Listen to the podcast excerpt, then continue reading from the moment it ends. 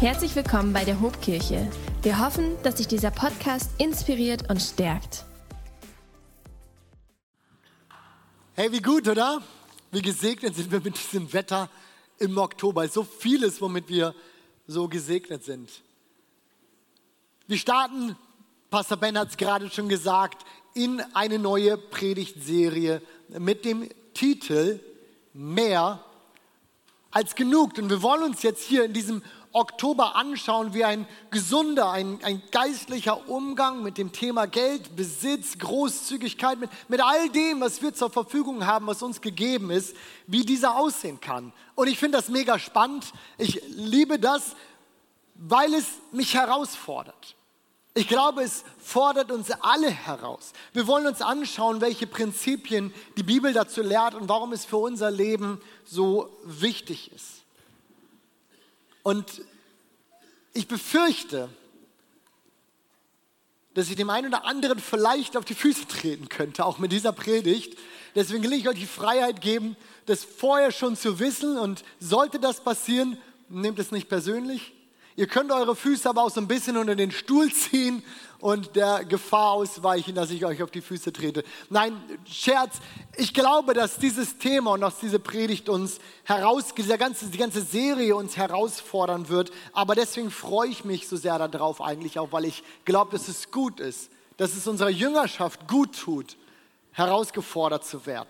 Und ich würde sagen, wir steigen gleich mal voll ein. Steigen, starten möchte ich heute am Erntedank-Sonntag mit einer Predigt, die ich überschrieben habe mit dem Titel Ein Plädoyer, ein Appell für Genügsamkeit. Und vielleicht, ich weiß noch nicht so genau, vielleicht ändere ich sie auch nochmal um den Titel und ich benenne sie ein Plädoyer gegen die Wegwerfmentalität, die eigentlich unsere ganze Welt irgendwie im Moment im Griff hat. Schauen wir mal, wollen wir mal gucken, worauf das hinausläuft. Ich gehe mal davon aus, dass die meisten von euch wissen, dass der Großteil der biblischen Bücher, namentlich das Alte Testament in hebräischer Sprache geschrieben wurde. Zunächst mündlich überliefert, aber dann in Hebräisch niedergeschrieben. Aber, aber wusstest du, dass das hebräische Wort für Seele, Nefesh, auch eine andere Bedeutung hat? Eigentlich ist es fast unmöglich, dieses Wort Nefesh mit einem deutschen Wort zu übersetzen, denn es ist ein, ein ganzer, ganzes Gedankenkonstrukt, will ich es mal so nennen, das sich dahinter aufmacht. Nefesh heißt nämlich Seele, genauso heißt es aber auch Kehle. Seele und Kehle. Im Deutschen reimen sich die Worte wenigstens. Im Hebräischen ist es aber ein und dasselbe, Nefesh. Spannend, oder? Und ich finde, damit bekommt dieses, dieses Sprichwort, den Hals, die Seele nicht voll zu kriegen, nochmal eine ganz neue Bedeutung. Dann bedeutet die Kehle nicht voll zu kriegen, nämlich eigentlich die Seele nicht voll zu kriegen. Und je länger ich darüber nachdenke, desto passender finde ich das. Je länger ich darüber nachdenke, desto mehr Sinn macht das. Aber ist es nicht genau das Gegenteil von mehr als genug? Von dem, wozu wir berufen und gerufen sind, weil Gott gibt uns mehr als genug. Aber das, was hierhinter steckt, der Gedanke, von dem ich glaube, dass wir das alle kennen, nie ist's genug, ist doch genau das Gegenteil. Und damit sind wir mitten im heutigen Thema. Leben wir nicht alle in einer Welt, in einer Gesellschaft, in der uns genau das irgendwie propagiert wird? Spiegeln unsere eigenen Leben nicht das so häufig wider? Wir kaufen uns Krams, den wir eigentlich nicht brauchen. Wir häufen Zeugs an, für das wir überhaupt keinen Platz mehr haben. Wir schaffen mehr Platz, um diesen ganzen Krams dort unterzubringen und füllen diesen dann mit einer zweiten Version des gleichen Zeugs, das wir eigentlich schon haben. Dann rennen wir zur Arbeit und wir ackern uns ab und wir mühen uns an, damit wir all das finanzieren zu können, um dann am Ende des Tages zur Entspannung, zum Ausgleich wieder shoppen zu gehen und das Ganze geht schon wieder von vorne los. Bin nur ich das, der sich in diesem Hamsterrad irgendwie wiederfindet und dem das irgendwie mehr als vertraut vorkommt? Danke, Blessing. Schaut mal, ich habe ein Zitat gefunden, das ich irgendwie spannend fand. Dort heißt es in einer Zeitschrift, in dieser Welt gibt es viel Ungenügsamkeit und Unzufriedenheit. Vor allem in unseren Zeiten gibt es ein allgemeines Streben nach mehr Geld, nach einer höheren Position und nach mehr Bequemlichkeit. Würde dem irgendjemand zustimmen? Ja, oder? Tja, dieser Satz aus dieser Zeitschrift stammt aus dem Jahr 1909. 1909, ich hätte wetten können, dass das ein Satz ist, der über die heutige Zeit, über das Hier und Jetzt geschrieben wurde. Wir strampeln uns ab im Leben, um auf einer materiellen, auf einer materiellen Ebene, auf der wir immer mehr brauchen, etwas zu füllen, was eigentlich auf einer ganz anderen Ebene, unserem Nefesh, unserer Seele, ein Mangel ist. Wir suchen hier nach Lösungen, die ein Problem berühren, das hier unten liegt, nämlich in der Suche, in einer Sehnsucht in unserem Herzen. Doch werden wir auf dieser Ebene dieses Problem nie lösen können. Nein, im Gegenteil, ich glaube, dass es sogar noch viel mehr Probleme schafft. Der Annual Report 2021 des United Nations Environment Programs kommt zu dem Ergebnis, dass die Menschheit aktuell jährlich die Ressourcen von 1,6 Planeten verbraucht. Das ist nicht gut, oder? Und es kommt sogar noch schlimmer. Denn würde der durchschnittliche Erdbewohner so viel verbrauchen wie der Durchschnittsdeutsche, als wir manche alles so wären jetzt vielleicht mal, dann verbräuchten wir jährlich sogar die Ressourcen von drei Planeten. Ich meine, hast du schon mal eine Weile mehr Geld im Monat verbraucht, als du monatlich verdienst? Rhetorische Frage, keine Angst, du musst dich jetzt nicht melden. Aber das Ergebnis ist das gleiche. Irgendwann ist leer. Irgendwann ist nichts mehr da. Ich weiß, steiler Start vielleicht hier in unsere Predigtserie heute, aber worauf will ich hinaus? Ich glaube, dass wir als Menschen heute, genau wie 1909, in dieser, aus dem dieser Zitat, dieses Zitat hier stand, oder auch vor 2000 Jahren, in, in denen wir, in denen wir so in die, die Lebenswelt Jesu reinschauen, dass wir mit einem Problem, einem Herzensproblem zu kämpfen haben, das unser Leben zerfrisst. Es ist das Gefühl einer unerfüllten Sehnsucht und wir bedienen diese Sehnsucht mit höher, mit schneller, mit weiter, mit mehr mit mehr, mit mehr. Oder wie es der erste Milliardär der USA, John D. Rockefeller, auf die Frage, wie viel Geld wohl genug sei, mal geantwortet hat. Ich weiß nicht, kennt irgendjemand die Antwort? Nur ein bisschen mehr. Ihr Lieben, ich war in der Vorbereitung auf diese Predigt, ja, ich bin nicht überrascht. Ich meine, ich kenne ja meine Bibel aber trotzdem auch in der Auseinandersetzung mit diesem Thema doch nochmal wieder schockiert fast, wie viel die Bibel zu diesem Thema wir wollen und wir brauchen immer mehr zu sagen hat. Und ich dachte, ich hau uns mal so ein paar Texte dazu raus, damit wir wach werden und auch, auch inhaltlich mit der Bibel richtig in dieses Thema reinkommen. Philippa 4 ist noch gar nicht lange her, dass wir uns als Kirche hier, als, ähm, auch als als, als Hobkirche mit diesem Brief auseinandergesetzt haben, dem Philippa-Brief. Wir haben verschiedene Texte aus diesem Buch in einer Predigtserie angeschaut, aber diesen Text hier, den haben wir uns noch nicht angeschaut und das wollen wir heute machen. Und darf ich uns einladen, dass wir gemeinsam dazu aufstehen, wenn wir Wort Gottes lesen. Und wir lesen aus Philippa 4, die Verse 10 bis 13. Und ich erinnere uns nochmal, Paulus sitzt zu dieser Zeit im Gefängnis und er schreibt einen Brief an die ihm so vertraute Gemeinde in Philippi. Und folgendes schreibt er. Ich habe mich sehr gefreut und ich bin dem Herrn von Herzen dankbar, dass es euch wieder möglich war, mich finanziell zu unterstützen. Ihr wart zwar immer dazu bereit, aber wurdet in letzter Zeit durch die ungünstigen Umstände daran gehindert.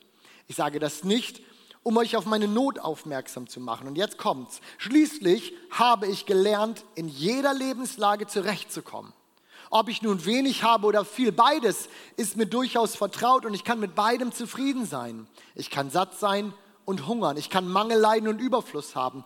Alles kann ich durch Christus, der mir Kraft und Stärke gibt. Und trotzdem war ich sehr erfreut von euch, dass ihr mir in der Notlage geholfen habt. Ob ich nun wenig habe oder viel mit beidem, kann ich zufrieden sein. Was für eine Aussage, Paulus. Aber Paulus kann sogar noch deutlicher. Bleibt ruhig nochmal stehen, wir machen einfach hier weiter. Hier wird Paulus noch deutlicher in 1. Timotheus 6, Verse 6 bis 9. Es stimmt ja, als Christ zu leben bringt großen Gewinn und alle sagen Amen. Es bringt großen Gewinn, doch es geht ja weiter. Allerdings nur dann, ui, was kommt jetzt? Nur dann, wenn wir mit dem zufrieden sind, was wir haben. Hast du diesen Vers schon mal so bewusst gelesen? Es stimmt ja, als Christ zu legen bin großen Gewinn, allerdings nur dann, wenn man mit dem zufrieden ist, was man hat. Denn wir sind ohne Besitz auf diese Welt gekommen und genauso werden wir sie auch wieder verlassen. Wenn wir zu essen haben und uns kleiden können, sollen wir zufrieden sein. Wie oft erliegen Menschen, die unbedingt reich werden wollen, den Versuchungen des Teufels. Wie oft verfangen sie sich in seinen Netzen. Solche unsinnigen und schädlichen Wünsche stürzen die Menschen in den Untergang und ins Verderben.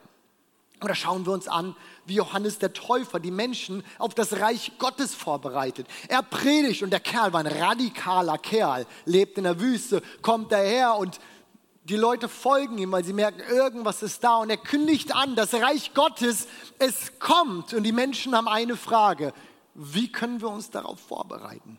Was für eine weise Frage, oder? Weise Frage. Hier seine Antwort. Wer zwei Hemden hat, der gebe dem, der keins hat. Und wer Speise hat, der tue ebenso. Es kamen aber auch Zöllner, um sich zu taufen und sprachen zu ihm, Meister, was sollen denn wir tun? Und er sprach zu ihnen, fordert nicht mehr, als euch vorgeschrieben ist. Da fragten ihn auch Soldaten und sprachen, und was tun wir? Und er sprach, tut niemandem Gewalt an, noch Unrecht und lasst euch genügen. Es sollte genug sein, an eurem Sold. Wow, oder? Ich hätte ja gesagt, geh ins Gebet. Sucht Gott, aber er sagt, wenn du zwei Hemden hast, dann gib eins ab. Ganz offensichtlich hat die Bibel eine Meinung hierzu. Ganz offensichtlich hat sie sowas wie eine Meinung. Und wenn sie das hat, dann hat sie das, um uns Menschen zu helfen, in ein gutes, in ein gesundes, in ein Leben in Fülle zu kommen. Und an diesem Punkt dürft ihr euch wieder hinsetzen, sonst steht in mich die ganze Predigt. Was auch okay ist, ich stehe ja auch. Aber es ist auch in Ordnung, wenn ihr euch hinsetzt. Ja, ihr Lieben, was sollen wir aus dieser Predigt lernen? Warum diese Predigt mit diesem Titel, mit diesem Inhalt heute? Und dann schließe ich nochmal wieder den Kreis zu dem Titel diese Predigt ist ein Appell für mehr Genügsamkeit in unserem Leben. Da sich Genügsamkeit in der Regel aber nicht von selbst einstellt. Nein, unsere Natur neigt leider nicht dazu, zufrieden zu sein. Habt ihr das schon mal gemerkt? Leider nicht. Ich wünschte, es wäre so, aber unsere Natur neigt nicht dazu, genügsam zu sein. Deswegen habe ich uns mal drei Gedanken mitgebracht, die uns auf der Reise dazu ein wenig helfen können. Und den ersten habe ich gedacht, habe ich genannt, finde dein Genug. Es gibt seit einigen Jahren einen Lifestyle-Trend, der sich Minimalism nennt. Minimalismus. Minimalisten nennen sich die Leute, die sich diesem verschrieben haben. Und sie versuchen rigoros, so, so, so stark es geht, ihr Leben auf das Allernötigste zu reduzieren. Und es gibt es dann in den unterschiedlichsten Ausprägungen. Zum Beispiel habe ich von einem Mann gehört, der sich gesagt hat, er will nicht mehr als 100 Gegenstände besitzen. 100. Also er nimmt sich seine Unterhose, er nimmt sich ein paar Socken, er nimmt sich eine Gabel, ein Messer und 6, 7, 98, 99, 100 und alles andere muss weg. Ein anderer Mann, von dem habe ich gelesen, und es ist spannend, wenn man sich da mal ein bisschen mit auseinandersetzt, was für radikale Leute es gibt. Der sagt, alles, was ich besitze, muss in einen Rucksack packen, passen. Und so packt er seinen Rucksack jetzt und reist um die Welt und alles andere ist er losgeworden. Dann habe ich von einem Ehepaar gehört, das entschied, nichts mehr zu viel haben zu wollen. Nobles Anliegen. Für sie hieß das, mit einem Haushalt von zwei, dass sie reduziert haben, so weit, dass sie noch hatten. Zwei Gabeln, zwei Messer, zwei Teller, einen Tisch, zwei Handtücher, Und ihr könnt euch die Rechnung selber machen. Ich finde mega spannend, so Sachen zu lesen. Es fasziniert mich irgendwie. Ja, und witzigerweise schreibt mir gerade vor ein paar Tagen ein, ein Freund, mit dem ich jetzt länger nicht so viel Kontakt hatte, er schrieb mir, du, ich habe alles verkauft, was ich habe. Meine Frau und ich, wir reisen jetzt um die Welt. Ich dachte, Menschen können spannend radikal sein. Und es fasziniert mich. Ich liebe das ja irgendwie auch. Aber ich glaube und ich, ich hoffe, uns ist klar, dass wir hier kein One-Size-Fits-All-Lebensmodell für alle finden und wir jetzt loslaufen und einen möglichst großen Rucksack finden, damit, naja, wir die Regeln einhalten und trotzdem noch viel dabei haben. Nein, ich glaube, uns ist klar, es gibt hier kein One-Size-Fits-All-Modell und, und jetzt müssen wir das alle so machen. Nein, ganz bestimmt nicht, denn das wird nicht die Lösung sein, um diesem, diesem geistlichen Problem, diesem Herzensproblem genügen zu können. Und trotzdem glaube ich, dass wir durch solche Sachen inspiriert sein dürfen, angeregt sein dürfen, nochmal zum Nachdenken über unseren Umgang mit Besitz. Und spannenderweise spricht die Bibel recht viel vom Weggeben von Besitz. Geben, und ich denke, viele werden diesen Satz jetzt zu Ende sprechen können, seliger denn nehmen. So schreibt es der Apostel Paulus und er, er spricht hier über ein Wort Jesu, das Jesus gesagt hat und damit sein ganzes Leben eigentlich beschreibt. Denn Jesus hat sein ganzes Leben hingegeben, viel mehr noch als das, was er besaß. Sein ganzes Leben war ein Dienst für die Menschen um ihn herum. Oder schauen wir mal, was uns über die Anfänge der Gemeinde beschrieben ist in Apostelgeschichte. Dort heißt es, dass sie alles miteinander teilten. Was für ein radikales Lebensmodell. Hier heißt es, Apostelgeschichte 2, die Gläubigen lebten wie in einer großen Familie. Was für ein schönes Bild, oder? Sagte einmal, oh, das ist schön. Was für ein schönes Bild. Was sie besaßen, heißt es jetzt aber weiter, gehörte ihnen zusammen. Wenn es an irgendetwas fehlte, war jeder gerne bereit, ein Grundstück oder anderen Besitz zu verkaufen und mit dem Geld den Notleidenden in der Gemeinde zu helfen. Ja, wir sind ja eine Kirche. Und in der Kirche soll man ja ehrlich sein. Darf ich ehrlich sein mit euch? Wenn ich solche Texte lese wie diesen hier oder diese hier, manchmal denke ich, okay, das heißt es hier also Opfer zu bringen.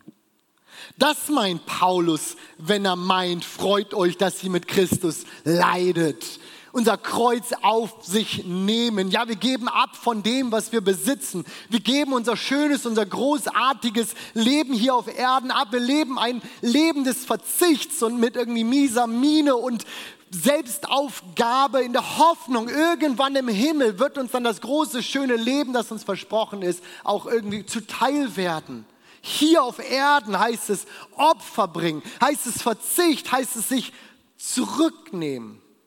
Weiß nicht, geht es noch irgendjemandem so, dass es so das Gefühl ist, die, die Beschreibung hier von Geben und all dem, das ist so, ja, jetzt wird es hart, jetzt geht es richtig ran und jetzt müssen wir zurückstecken. Aber was wäre, wenn die Betonung hier eine ganz andere ist? Was wäre, wenn die Bitte der Bibel zu teilen kein Opfer ist, das von uns gefordert ist, sondern vielmehr unser Weg in Freiheit?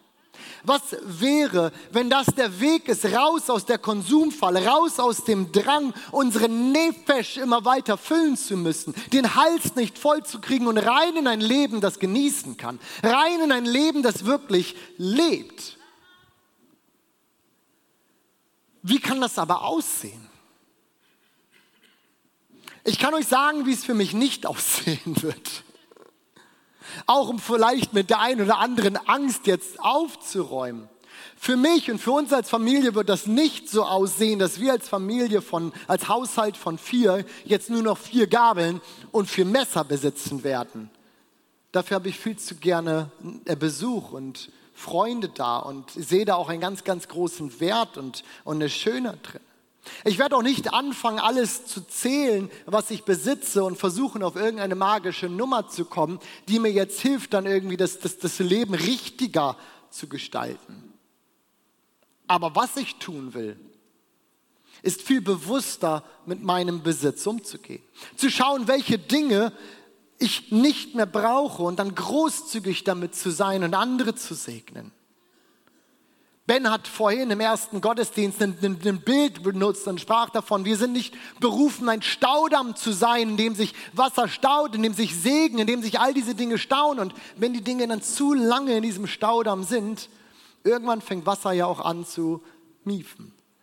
Nein, wir sind dazu berufen, ein Kanal zu sein. Wir sind gesegnet und es kommt was rein. Und wir dürfen erleben, wie unser Leben gesegnet ist, aber wir sind gesegnet, um weiterzugeben, damit wir wieder Segen werden können. Also will ich überprüfen, schauen, wo sind da Dinge, wo habe ich, was ich eigentlich gar nicht brauche und wo kann ich damit zum Segen werden. Was ich mir vornehme, ist, mit meinen Finanzen für andere mitzudenken, nicht nur für mich. Schließlich ist mir hier was anvertraut. Gesund könnte sein, sich von Sachen zu trennen, die meine Aufmerksamkeit wegziehen von den Dingen, die wirklich wichtig sind in meinem, in unserem Leben. Familie, Freunde, auch die Gemeinde. Denn wie heißt es in Sprüche 15, 16, besser wenig mit der Frucht des Herrn als ein großer Schatz mit Unruhe in sich. Und erleben wir nicht oft diese Art von Unruhe in unserem Herzen, in unserem Leben? Finde dann genug. Genug. Was für ein schönes und herausforderndes Wort, oder? Aber so hatte ich diesen Punkt hier genannt. Und ich finde, Paulus regt uns wirklich an, diese Dinge mal für sich zu reflektieren.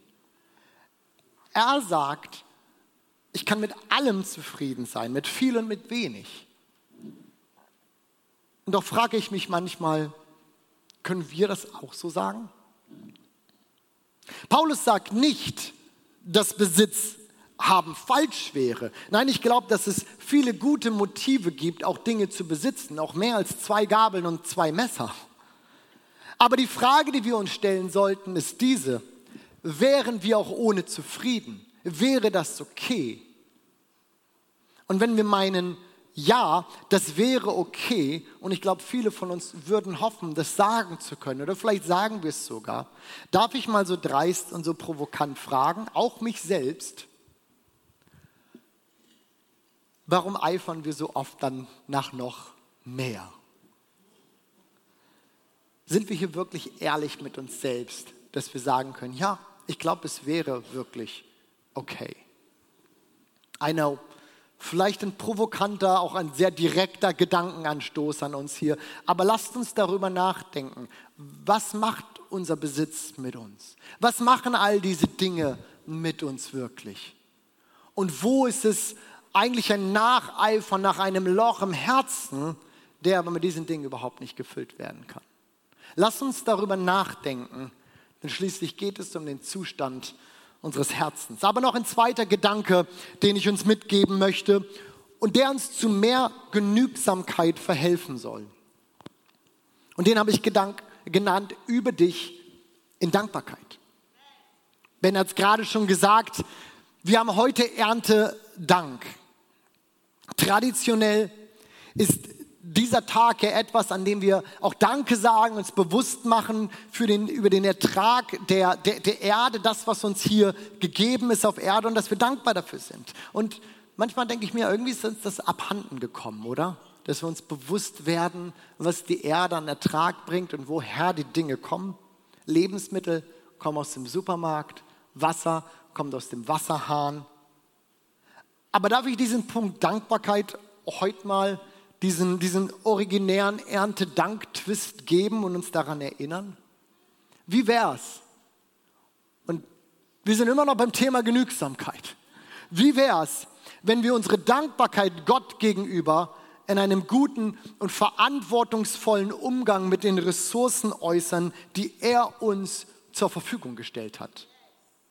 Der Theologe Timothy Keller der in diesem Jahr heimgegangen ist, aber in den letzten Jahrzehnten sowas wie einer der großen christlichen Denker gewesen ist, der schreibt Folgendes. Und ich fand diesen, diesen, diesen Satz äh, unheimlich herausfordernd und ich habe lange darüber nachgedacht. Er schreibt, Menschen, die die physische Schöpfung erhalten und kultivieren, sind dadurch mit Gott verbunden, dass sie dasselbe tun wie er.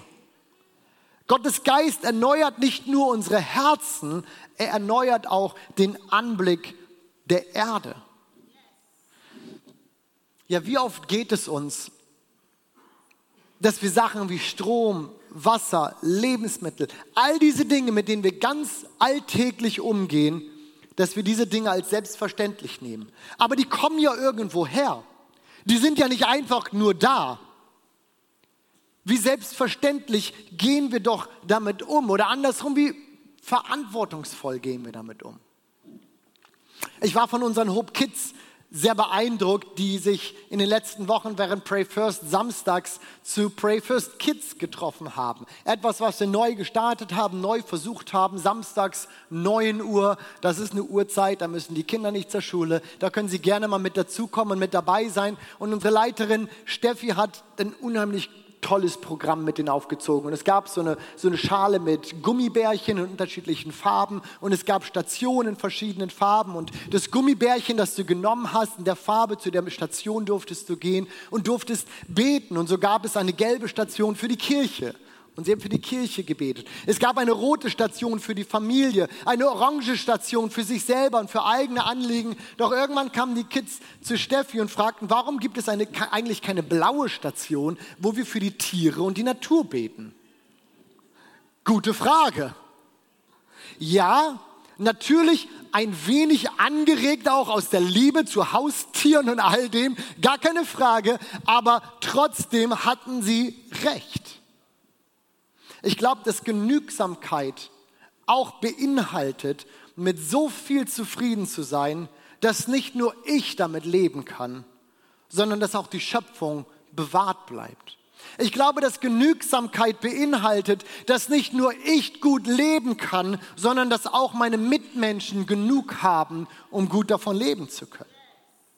Will ich damit sagen, dass es irgendwie eine einfache Antwort auf diese Frage gibt und diesen großen, diese großen Themenkomplexe von Nachhaltigkeit, Ressourcenwertschätzung, Klima, Naturschutz, all diesen, nein, sicherlich nicht. Ich glaube, dass das hochkomplexe Themen sind mit x Co-Abhängigkeiten, aber völlig egal wie komplex. Es befreit uns nicht aus der Verantwortung, die wir für diese Schöpfung tragen. Muss es immer günstiger sein? Muss es immer mehr sein? Brauche ich wirklich noch ein neues XY, was ich schon längst im Regal stehen habe? Braucht es das? Paulus schreibt, und ich habe das schon zitiert, denn wir sind ohne Besitz auf diese Welt gekommen genauso werden wir sie wieder verlassen. Wenn du was zu essen hast und Kleidung, dann sei zufrieden. Oh Mann. Wem geht es noch so, dass du meine Gedanken gerade voll auf dem Appellhörer hörst? Und vielleicht denkst du dir, wie kann er das nur sagen? Oder du denkst dir, wie kann ich mein Leben noch verändern, um auch dem jetzt irgendwie Genüge zu tragen? Darf ich euch was verraten? Ich persönlich ich neige voll dazu, Dinge auf dem Appellort zu hören. Und, und, und sowas, ich versuche, ich will irgendwie mein Leben ändern. Ich muss irgendwie Sachen machen, um da jetzt noch mehr ranzukommen, besser zu werden, Dinge zu verändern. Doch bin ich überzeugt davon, dass es uns nur in ein neues Hamsterrad reinführen wird, wenn wir nur versuchen, diesem Anspruch jetzt hinterherzulaufen, ohne die Quelle für das gesunde Herz dahinter zu finden. Kann mir irgendjemand folgen? Ich will nicht sagen, all das, was ich gerade gesagt habe, im Grunde genommen ist doch all das egal. Es bringt sowieso nichts. Nein, lasst uns wirklich aufmerksam hinhören. Lasst uns hinschauen, lasst uns nachdenken, reflektieren. Wie gehen wir mit all den Dingen um? Den Ressourcen, die uns gegeben sind, den Besitz, den wir schon längst haben. Ja, absolut. Aber ich glaube, es führt uns nur in ein neues Hamsterrad, wenn wir nur einfach versuchen, jetzt das alles zu bewerkstelligen. Nein, wir müssen das Herz dahinter finden. Und ich glaube, die Quelle für Genügsamkeit ist nicht eine neue Anstrengung und noch mehr probieren und noch mehr versuchen. Nein, ich glaube, sie sind das Ergebnis. Sie sind das Ergebnis davon. Die Quelle ist etwas anderes. Paulus schreibt, ob ich nun wenig habe oder viel, ich habe es schon ein paar Mal gelesen, aber ich hoffe, dass es hängen bleibt. Ich kriege das mit. Ob ich nun viel habe oder wenig, beides ist mir durchaus vertraut. Und ich kann mit beidem zufrieden sein. Ich kann satt sein und hungern. Ich kann Mangel, Leiden und Überfluss haben. Aber er liefert uns auch eine Erklärung dafür.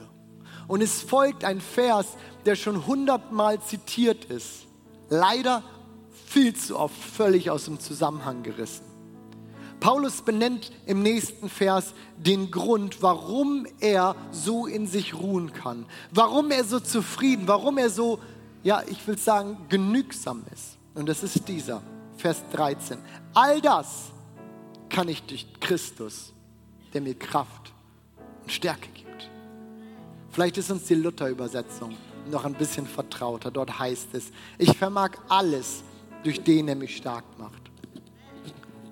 Ich glaube, dass niemand wirklich die Kondition unseres Herzens ändern kann, bis auf Jesus Christus. Niemand kann das. Und dass wir in einer Welt leben, die so dermaßen von Konsum angetrieben ist. Und das ist sie, definitiv, gar keine Frage. Aber das ist nicht das Ergebnis einiger großer Konzerne, auch wenn wir das manchmal ganz gerne so vielleicht erklären würden. Es ist auch nicht das Ergebnis von Medien oder von Werbung, die tagtäglich auf uns hereinprasselt oder sonst irgendwas. Nein, ich glaube, hier wird nur gefüttert, was längst schon da ist. Und das ist der Hunger im Herzen der Menschen. Es ist eine unerfüllte Sehnsucht. Wir sind auf der Suche nach etwas. Unser Nefesh muss gefüllt werden. Wir kriegen unseren Nefesh nicht voll, aber ich will uns sagen heute Morgen, heute Mittag hier, das kann niemand füllen außer Jesus Christus. Niemand kann das außer Jesus. Wir sind als Menschen geschaffen, um eine Beziehung zu Gott zu haben. Diese Beziehung, für die wir geschaffen sind, in die wir berufen sind, ist aber einmal kaputt gegangen. Und durch Sünde und durch Schuld in dieser Welt gibt es einen Graben, gibt es eine Distanz. Wir sind Gott fern. Wir sind nicht mehr in Beziehung, in Kontakt zu Gott. Und es hinterlässt etwas in uns, was einfach das Gefühl ist, da muss noch etwas sein. Das kann es nicht sein. Und als Jesus Christus auf diese Erde gekommen ist, vor über 2000 Jahren, ist aus diesem einen Grund gekommen, diesen Graben zu überwinden, indem er schuldlos, als Sohn Gottes, schuldlos am Kreuz für unsere aller Sünden gestorben ist. Und das, was uns trennt, nämlich unsere Sündhaftigkeit, Schuld, unser, unser Unvermögen, ein perfektes Leben führen zu können. Er hat genau das überwunden. Und indem wir zu Jesus Ja sagen, ihm sagen, ich nehme das, was du am Kreuz für mich getan hast, ich nehme das in Anspruch. Ich bitte dich, dass du mir meine Schuld vergibst. Und ich will mit dir leben. Du sollst Herr in meinem Leben sein. Überwinden wir diesen Graben und wir können wieder in Beziehung mit Gott treten. Ich glaube, dass es keinen anderen Weg gibt, um dieses Loch in unserem Herzen zu füllen. Und sind wir als Christen jetzt alle davon befreit, dass wir irgendwie Sehnsucht haben oder wünschen, dass es noch mehr geben, auch die wir schon in Beziehung zu Gott sind? Nein, leider nein. Weil ich glaube, dass wir aus unserer Natur heraus noch nicht komplett fertig sind. Noch nicht komplett durchgeheiligt. Wir sind noch nicht da, wo wir einmal in Ewigkeit sein werden. Und so lange glaube ich, dass wir in der Gegenwart Gottes und es Gott suchen und ihn bitten, uns immer wieder zu helfen, auch hier die Sehnsüchte in unserem Herzen zu sortieren und zu orten, auch die Lösung finden dafür, dass wir nicht immer mehr und immer mehr und immer höher und immer weiter suchen, brauchen, weil wir das Gefühl haben, wir sind irgendwie nicht da. Ich weiß nicht, wo du stehst und wie es dir geht. Ich weiß auch nicht, wie, wie es in deinem Leben aussieht. Aber wenn es dir wie mir geht, dass du diesen, diese, diese Sehnsucht nach mehr kennst, diesen, diesen Drang irgendwie bin ich nicht ganz erfüllt von was auch immer. Wir können es oftmals ja gar nicht so richtig beschreiben. Dann will ich dich einladen, will ich dich ermutigen, dass du das bei Gott suchst. Dass du es bei Gott suchst und ihn bittest. Gib meinem Herzen, was es braucht. Gib meiner Seele, was sie braucht. Denn ich will nicht getrieben sein in meinem Leben und rumrennen wie ein Hamster im Rad und doch irgendwie nicht ankommen bei dem, was mein Herz sucht. Und ich will uns einladen, dass wir vielleicht wirklich einen Moment der Ruhe nehmen. Vielleicht stehen wir gemeinsam auf. Dass wir einen Moment der Ruhe nehmen und Gott sagen, Gott, an dem Punkt, wo ich vielleicht an falschen Stellen gesucht habe, bitte ich dich um Verzeihung. Und ich will dir jetzt gerade sagen, all das, was sich vielleicht an die erste Stelle in meinem Leben gedrängt hat, wo ich nach suche, nach strebe, nach allem Möglichen. Gott, ich will es darunter nehmen und dir sagen, nein, du bist das Wichtigste in meinem Leben. Und ich will in dir die Erfüllung und die Ruhe finden, die ich brauche.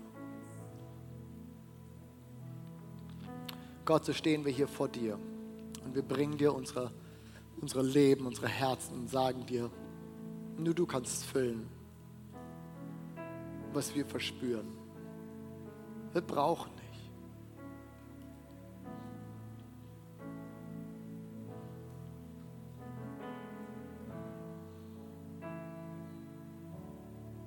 Schenk uns Gnade, auch im Alltag immer wieder an den richtigen Stellen zu suchen. Mach uns aufmerksam, wo unser Herz was anderem nachjagt und hilf uns zur Ruhe zu kommen. Herr, ich bete, dass du uns genügsam machst, sodass wir wie Paulus sagen können, ob ich nun viel habe oder wenig. Es ist mir gleich. Ich bin mit allem zufrieden, weil ich dich habe weil ich das und den gefunden habe, der wirklich meine Sehnsucht stillen kann.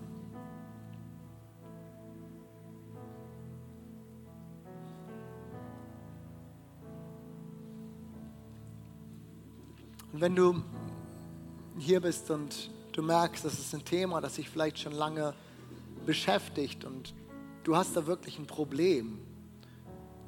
Vielleicht hast du ein Problem mit einer Kaufsucht. Vielleicht hast du ein Problem damit, dass die Dinge, die, die du besitzt, dass sie für dich ganz doll Sicherheit sind.